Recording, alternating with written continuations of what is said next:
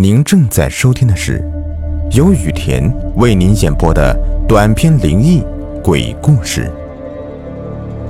本节目由喜马拉雅独家播出。今天的故事的名字叫《连环凶手》。重大消息！据可靠情报，B 市四幺三连环杀人犯目前已逃窜到我市，广大市民。请注意出行安全。温馨提示，请各位市民不要在晚上一个人出行，如需必要，请务必去人多的地方。重复一遍。我看着电视上的主持人正在激情慷慨的解说，不禁发出冷笑。哪来这么多杀人犯呢？就算有，又怎么可能找到我？不过。最近隔壁市好像真的出了几起凶杀案，而且死者还都是被人侵犯了。最要命的是，死者都是在家里被人杀掉的。算了，姑且相信真的是有连环杀人犯吧。现在过得还好，我可不想这么早死。今天又加班加到了十一点多，那个该死的老秃子一把年纪了还想包情人。老不正经的东西。回到家，我洗个澡就赶紧去床上躺着了，想着又快到交房租的时间了，而工资还得等些日子才能发，真是烦躁。但是熬过这个月就好了。这份工作不错，一个月的工资可以顶上三个月的房租。当然，如果不是这样，我也不会忍受老秃子每天的骚扰。想的太多，自然就困了。我习惯开灯睡觉，但是又不想浪费电，所以买了个声控灯。睡着了几分钟就关上了。就在我迷迷糊糊的马上就要睡着的时候，外面来了敲门声。有起床气的我实在是忍不住了，明天还要上班呢。晚上被人打搅睡觉，放在谁身上也不会好受的。谁呀？干嘛的？我没好气的说道。你好，送快递的，请开下门，签个字。门外面传来一个礼貌的声音。纵使说的再有礼貌，但是在这样的状态下，我又怎么可能舒服？放门口，我在网上签。小姐，这个件必须本人签字，麻烦您配合一下。滚！你再说话就报警了。我实在是接受不了了，最近被老秃子骚扰，睡个觉还被打搅，一下子就爆发了。果然，门外面没有声音了，烦死人了。刚躺下没有一分钟，隔壁又在敲门。该死的，这个孙子没完了是吧？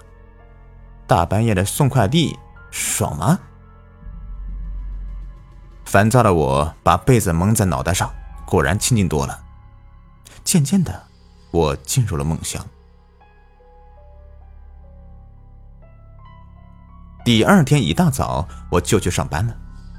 刚出门，仿佛闻到了一股子腥味儿，不是鱼腥，像是……血。可是由于着急上班，我没有太在意，径直的向外面走去。又是被老兔子纠缠了一天，终于忙活完了。五点钟，我拖着疲惫的身体往家里走。刚一进小区门，就发现我住的这栋楼被警察给封锁了。仔细一问，原来……是我这栋楼出了人命案。听到这里，我精神一下子都回来了。怎么可能？昨天刚看的那个新闻，今天就有问题了？要不要这么赶巧啊？问清楚了房东，命案的事发点竟然在我的隔壁。警察正在里面取证、拍照。据说，经过监控调查。昨天晚上有个人冒充了快递员，刚开始先敲了我的房门，说了两句话之后就没有结果，就去敲了隔壁的门。打开的一瞬间，他就拿出来一块布按在死者的鼻子上，然后死者就瘫软了下去。之后，凶手拖着死者进到了房间里。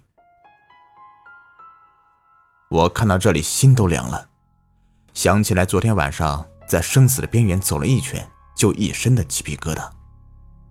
如果昨天晚上我打开了房门呢？看到这里，一个看上去年轻的警察跟我说：“小姐，我们刚得到消息，凶手认定一个人的时候会一直追下去，所以你要小心。我们所有警力实在是有限，所以凶手在敲你房门的时候，请拖住他，并报警通知我们。非常感谢你的配合。”我都不知道接下来的几天我是怎么过的，无时无刻不在担心着敲门声的响起。但是，上天好像比较可怜我，这几天下来也没有什么怪事发生。渐渐的，我的精神也就放松了下来。大概这是凶手真的放弃了吧？直到一个礼拜后，我的精神彻底的放松下来，但是。今天老秃子又给我派了一堆活，本来都不是我的，但是没办法，老秃子是我的上司，只能照办。今天更狠，直接加班到十二点多，出来的时候最后一班公交早就没了。我用手机软件打车，等了五分钟也没有反应。公司的位置又比较偏僻，别说大半夜的，白天也很少有车来。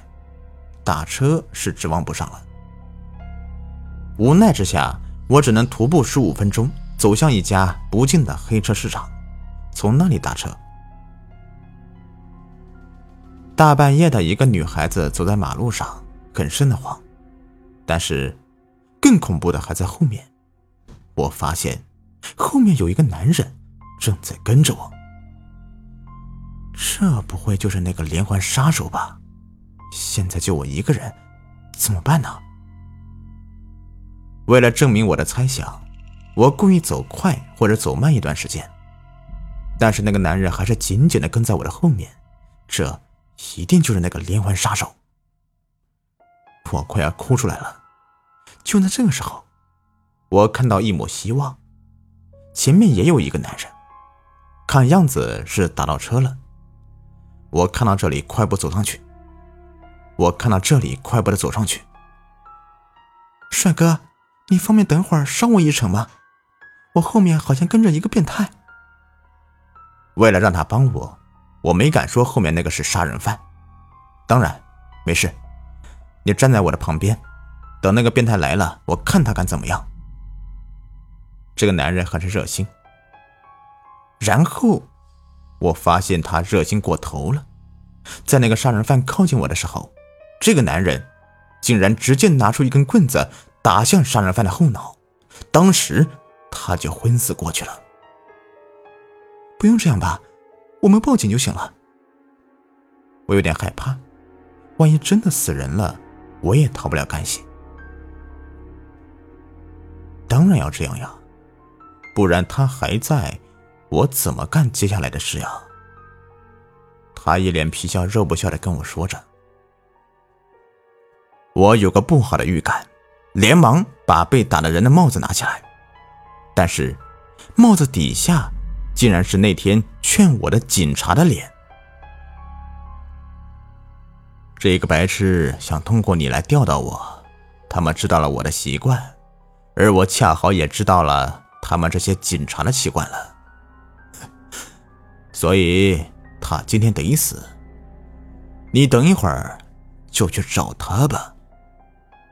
说着，这个男人狰狞的笑着，掏出了刀。好了，这故事就说完了。如果您喜欢的话，别忘了订阅、收藏和关注我。感谢你们的收听。